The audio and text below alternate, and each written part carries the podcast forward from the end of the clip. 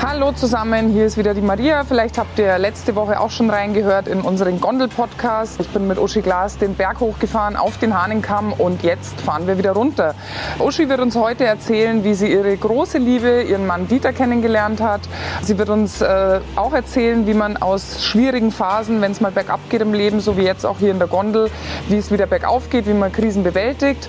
Und sie erzählt uns, was Kitzbühel so sehr von anderen Skiorten unterscheidet. Jetzt geht's los. Wir wir steigen ein in die Gondel Abfahrt. Kids Ski präsentiert aus der Hahnenkammbahn. Der Gondel-Podcast mit Maria Höfel-Risch. Teil 2. Die Talfahrt. So, Ski, dann gehen wir die dann Talfahrt wir an. Diesmal darfst du vorausschauen, würde ja. ich sagen.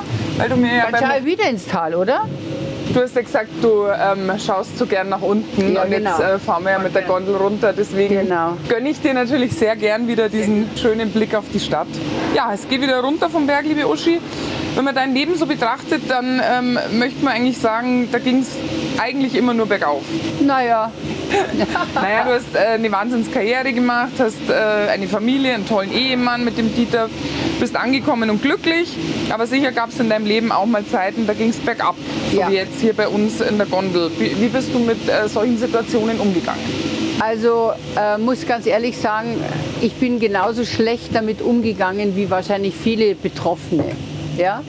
weil ähm, man hört das von dem einen und von der anderen, dass da eine Beziehung in die Brüche geht und dann nimmt man das natürlich wahr. Man, das eine bedauert man sehr, das andere sagt man, ja gut, das war ja eh nicht so toll und meins geht es darunter, das finde ich jedes Mal also total Muss toll. ich mich auch mal umdrehen? Da ist man immer kurz, also manchmal denke ich mir, soll ich vielleicht auch Panik kriegen?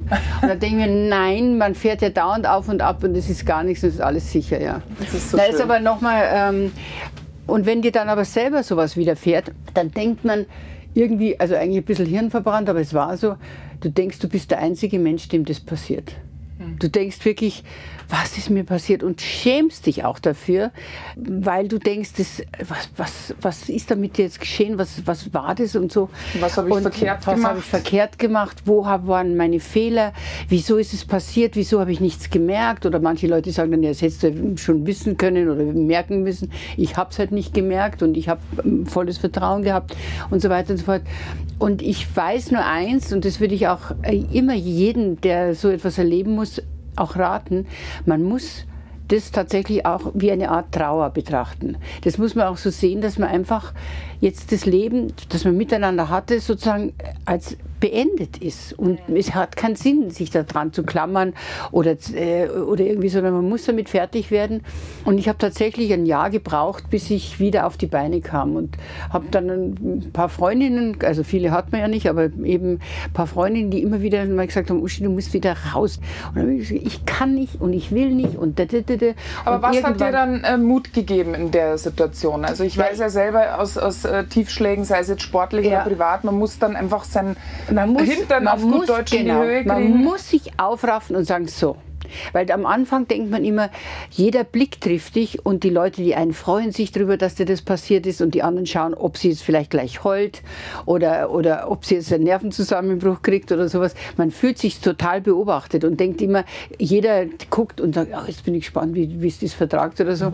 Und aber irgendwann musst du dich tatsächlich, wie du sagst, an deinem eigenen Schüppel nehmen und sagen, so, jetzt ist es erledigt, es ist gut, ich akzeptiere das, ich kann es nicht ändern, es ist so und jetzt geht das Leben weiter. Und dann muss man wirklich nach vorne schauen was ich dann auch mache, nicht zurück und irgendwelche Wut behalten oder irgendwelche Rachegefühle. Das bringt da alles überhaupt nichts. Du musst dann sagen, es ist so, wie es ist. Das Schicksal oder e-, egal wie es hat so geschlagen und jetzt packe ich mein Leben wieder an. Und dann haben wir auch gedacht, na gut, okay, pass auf, ich habe drei gesunde Kinder, ich habe einen tollen Beruf, dann machen wir das jetzt so. Ja, ich bin für die Kinder verantwortlich, ich mache das alles und so und so und so und so und wollte nichts sonst mehr überhaupt. Für mich war alles erledigt. Und dann ist mir eben mein Mann über den Weg gelaufen. Also wirklich, ich habe nie gedacht, ja, ich werde noch mal einen Mann kennenlernen. Nie. Für mich war das Thema erledigt. Und dann hat es wirklich, äh, plötzlich ist, steht da ein Mann vor mir oder meine Freundin hat mich dem vorgestellt. Wir haben auch miteinander Golf gespielt, ganz entzückend. Er war der beste Spieler an dem Tag, ich war die schlechteste Schauspielerin an dem Tag. Na, furchtbar. Na. Und da haben wir uns halt unterhalten und haben so eigentlich gedacht, hm, haben wir ziemlich die gleichen Gedanken so. Und äh, ja, und dann ähm, habe ich dann mitgekriegt, äh, dass er acht Jahre jünger ist. Also ich habe mir gedacht, das kannst du ganz vergessen. und damit war für mich eigentlich das so ein Beginn von einer Freundschaft mehr, weil ich gedacht habe, was will denn der mit mir? Gar nichts, ja. Und, äh, und dadurch hat sich auch so, ein, so eine, so eine äh, Leichtigkeit eingestellt, äh, weil ich äh, überhaupt nicht auf die Idee gekommen bin, dass wir ein Paar werden könnten, eigentlich so.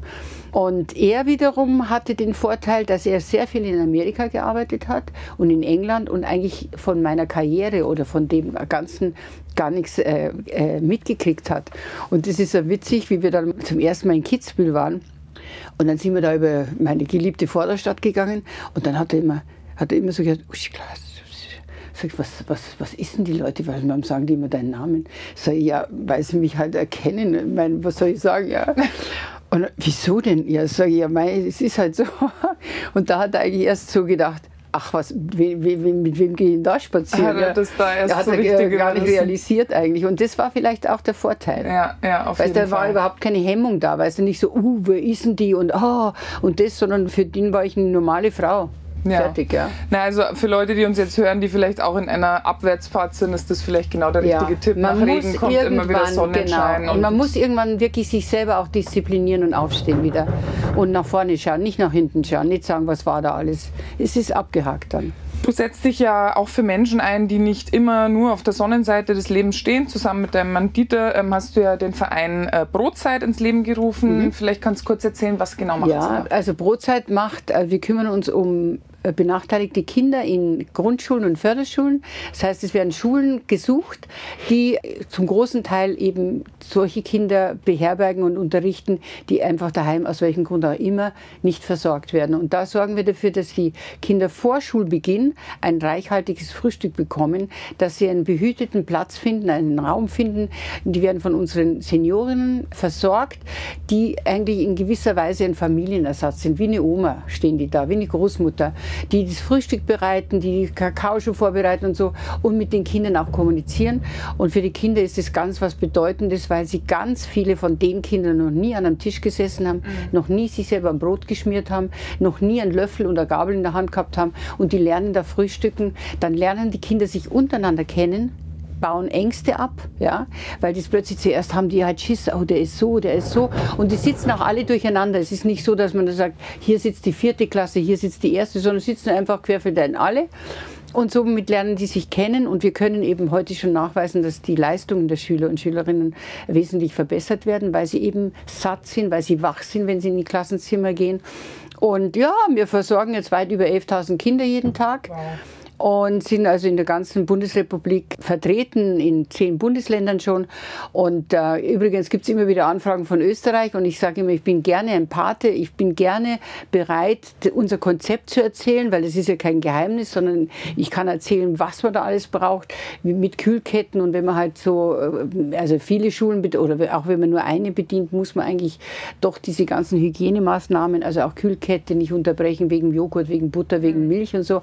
Das kann ich, die Tipps kann ich alle geben, aber man muss halt jemanden finden, der das machen will. Und es gibt übrigens, ich habe mal äh, in Kitzbühel also Klamotten aussortiert von meinen Kindern und Fernseher, den ich nicht mehr gebraucht habe.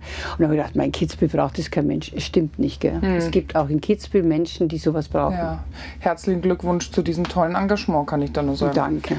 Du, lass uns auch mal über deine Kindheit sprechen. Da habe ich gelesen, es war auch nicht immer so leicht. Nein, äh, wir waren, äh, erstens mal bin ich im katholischen Niederbayern aufgewachsen aufgewachsen. Meine Eltern, mein, mein Vater war evangelisch, meine Mutter ist konvertiert, was eine Katastrophe war von der katholischen Familie. Die fanden das also unmöglich. Und wir waren da in diesem kleinen Städtchen eigentlich so die Ketzer. Man wurde als e-, evangelische Ketzer genannt. Ja. Und ich hatte eine dunkle Hautfarbe und Ding und dann war ich automatisch das Negerlein. Ich bin überall Negerlein, Negerlein.